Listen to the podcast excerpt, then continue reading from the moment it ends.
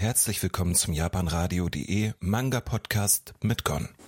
Ja, und heute kommen wir jetzt auch zu einem, einem Schwanker, sage ich mal, einem interessanten Manga, meiner Meinung nach. Und zwar ist das wirklich was, wo ich auch sage, uh, das könnte eigentlich dieses Jahr wirklich ganz gut dastehen, auch in meinem Top-Ranking wieder mal. Und zwar Mr. Mellow Blue von Akasa Samamiya. Ähm, kennt man vielleicht auch von Prince of Abwägen oder Bloody Mary, also ist nicht sein erstes Werk bei uns in Deutschland. Es gibt eine Showcard in der Erstauflage ähm, und das ist ein Slice of Life Drama Mystery Manga, habe ich hier mal reingemacht als Text. Ich glaube, das passt auch ganz gut. Ähm, wie gesagt, auch hierzu gibt es eine Leseprobe, die werde ich euch hier verlinken. Das Ganze kostet 7,50 Euro pro Band und aktuell sind drei, ja, quasi mit drei Bänden in Japan am Laufen. Ist also noch nicht beendet, tatsächlicherweise. Das Ganze spielt um den Charakter Aoi, der ist quasi jemand, der sich in seiner Wohnung eingeschlossen hat und nur dank der Güte so ein bisschen seines Vermieters, ähm, die, der ihm quasi ermöglicht, dort ein bisschen, ja, quasi in seiner Firma manchmal ein bisschen auszuhelfen von zu Hause aus und ähnliche Sachen. Ähm, mit dem bisschen Verdienst, was er da rauskommt, kann er quasi sein Leben führen und er verlässt das die Haus wirklich eigentlich so seltenst wie möglich. Das muss man einfach so sagen. Ähm, und tatsächlich ist es so, dass er als ja, als Mensch, sage ich jetzt mal einfach, ähm, nämlich etwas erlebt hat, was ihn einfach geprägt hat irgendwo. Ähm, er wurde quasi, ähm, nämlich als, äh, als Highschool-Schüler dann gemobbt, aufgrund dessen, dass quasi sein damaliger ja, Mitschüler, in dem er am Anfang gedacht hat, die sind gute Freunde, ihn halt irgendwann quasi dazu benutzt hat, um die Zielscheibe zu werden, ähm, sage ich mal, seiner, sein, seiner ja, Verfolger. Denn ich sag mal, sein Mitschüler wurde in der Mittelschule schon gemobbt und hatte sich dann als Plan ausgedacht, so von wegen, ich gebe denen einen neuen Sündenbock und dann bin ich hier fein raus. Und das klappt auch irgendwo. Für, äh, bedeutet allerdings auch für unseren guten Aoi, dass er dabei ziemlich drunter leiden muss. Er, ich denke, er wird auch Depressionen, alles wird dabei rausgekommen sein, das wird nicht genau gesagt. Aber auf jeden Fall hat es halt seine Schäden hinterlassen bei ihm. Er traut sich halt nicht mehr nach draußen wirklich ähm, und ist halt ziemlich gelähmt, sage ich mal, wenn man so möchte, in seinem tun und lassen. Und als er halt eben dann seinen ehemaligen Mitschüler auf dem Weg zum Konbini trifft, weil er halt mal wieder was besorgen muss, ja, da kommt das halt so, dass er eben denn sich überlegt, sich umzubringen. Was noch ein bisschen relevant ist an der Stelle, ist halt einfach, dass seine Mutter ihm regelmäßig Geldsendungen schickt, die er aber nie öffnet und auch nicht verwendet ähm, aus Schuldgefühlen auch gegenüber der Mutter, weil die halt eben sich irgendwie Sorgen macht und er sich auch da nie mehr meldet, nicht mehr meldet. Also er hat ja wie gesagt auch Schule abgebrochen, alles. Also der ist halt wirklich gescheitert als Existenz, kann man sagen. Mit 27 jetzt auch nicht mehr der Jüngste, aber es ist halt eben so.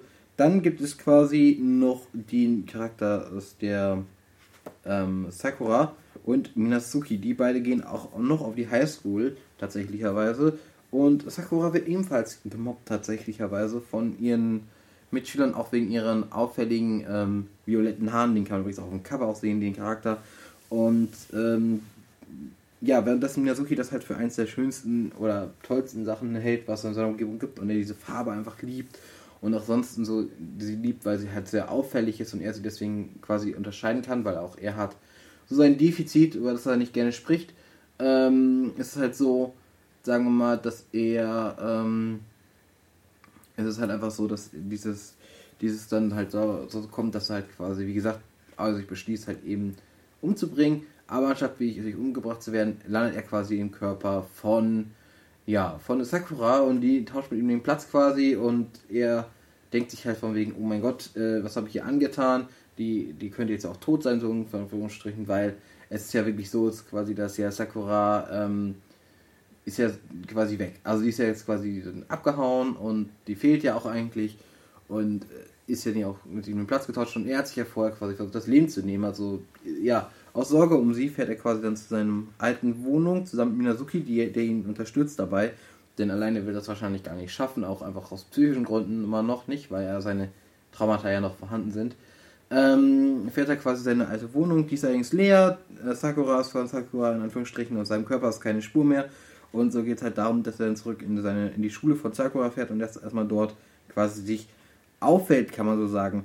Ähm, was jetzt im Endeffekt dann passiert zwischen den Charakteren hier und ähm, wie zwischen Minazuki und äh, Sakura und auch zwischen, ob er seinen Körper wiederfindet, darum geht es natürlich in diesem Manga. Ähm, und Ich muss sagen, es ist eigentlich sehr spannend dargestellt. Ich finde, es hat natürlich diesen übernatürlichen Touch hier irgendwo mit dem äh, Körpertausch, aber trotzdem ist es irgendwie ein Manga, wo es darum geht, von wegen Traumata überwinden und das Ganze und äh, wie man damit umgeht. Und zum Beispiel ist es so, dass ähm, das natürlich Aoi ziemlich gebrochen wirkte und Sakura wirkt eigentlich gar nicht so, in Anführungsstrichen, ähm, gar nicht so beeinflusst. Also die ist natürlich auch nicht begeistert von der Nummer unbedingt und beziehungsweise hat natürlich auch ihre Spuren hinterlassen, aber zum Beispiel, als er ja dann ja wiederkommt, wieder ankommt und sie in seinem Körper irgendwie gelandet ist, ist sie ja quasi verschwunden, hat ein neues Leben angefangen, scheinbar mit dem Geld, was auch da war von der Mutter und allem. Währenddessen er natürlich dann erstmal trotzdem mit sich hadert und viel, ähm, ja, viel schwieriger ist. Dann kommen natürlich diese lustigen Körpertauschgeschichten, also das ist halt wenig. Es ist halt kein hum wenig Humor im Manga, das meiste ist halt wirklich eher ernst, es ist schon eher auch dieses ganze Thema Mobbing und psychische Probleme und wie kann man die überwinden und was muss ich da machen und was, was bringt das und Frage nach Hilfe und ähnliche Sachen. Das sind halt einfach Punkte, die dieser Manga hier sehr, sehr gut rüberbringt. Finde ich sehr, sehr schön erzählt, eigentlich auch irgendwo. Es ist irgendwie immer wieder ein positiver Moment. Also Minazuki ist da wirklich so ein bisschen dieser, dieser Sonnenschein, wenn man so sagen kann, in diesem Manga. Ähm, und ich finde das einfach besonders. Äh, deswegen werde ich den Manga auf jeden Fall weiter sammeln, weil ich den eigentlich in der Hinsicht echt schön finde. Und ähm, wie gesagt, Minazuki ist halt jemand, der es auch seine Probleme hat. Und dann, ob er das dann irgendwann offenbart, weil das hat er bisher nicht mal bei Sakura gemacht, das weiß man nicht, oder beziehungsweise bei Aoi gemacht. Ähm, das sind halt einfach so, wie gesagt, unsere Charaktere wollen alle halt so ein bisschen das Le ihr Leben auch ein bisschen verändern oder sich ein bisschen entwickeln. Und das macht das schon Spaß zu beobachten. Man merkt halt, wir sind ja zwischen 27, was natürlich schon Erwachsene theoretisch ist, aber wie gesagt, es ist halt eben, ne, kann auch durchaus sein, dass er halt irgendwie durch seine Mobbing-Geschichte halt nie wirklich erwachsen geworden ist und viele Sachen halt einfach aussetzt. Ähm, und quasi seinen Kolleginnen hier oder, oder Sakura und Nazuki, die halt auch noch jugendlich sind, ist es halt eigentlich auch von ganz her ganz gut gemacht. Ich weiß eigentlich für den ersten Druck, das ist schon wieder sehr lang geworden. Ähm, aber ich meine, das zeigt auch so ein bisschen, wie gut ich diesen Manga finde, wie interessant ich ihn finde. Hm, wie gesagt, auch was richtig toll ist, sind die Farbseiten insgesamt und, weil es einige gibt, der Manga ist echt dick und es gibt am Anfang quasi so eine Art ähm, transparente Seite auf Seite 1 in Anführungsstrichen, wo man halt quasi so eine Text sieht und das Bild dahinter und das sieht so gut aus, das ist so gut gemacht. Also für mich auf jeden Fall eine absolute Empfehlung. Es ist natürlich jetzt kein Feelgood-Manga. Wir sind hier nicht bei Flüster wie ein Liebeslied oder irgendwas ähnliches, sondern es ist halt wirklich ein Manga, wo ich sage, wenn ihr euch den kauft, dann überlegt euch genau, was ihr, was ihr da habt, weil es wird auf jeden Fall ja, ähm, es könnte in der schlechten Laune sein, es kann euch helfen natürlich, aber auf der anderen Seite könnte es nicht genauso gut auch einfach jemand einfach sagen, dass sich das noch mehr fertig macht, sag ich mal. Und das ist es halt eben, ja, was man da sagen muss. Ähm, ich kann es halt nur für mich persönlich empfehlen, ähm, das mal reinzuschauen, aber das ist halt nur meine persönliche Meinung. Ich würde sagen, ich bin jetzt hier fertig. Ich wünsche euch noch viel Spaß und einen schönen Tag noch. Euer Gon. Tschüss.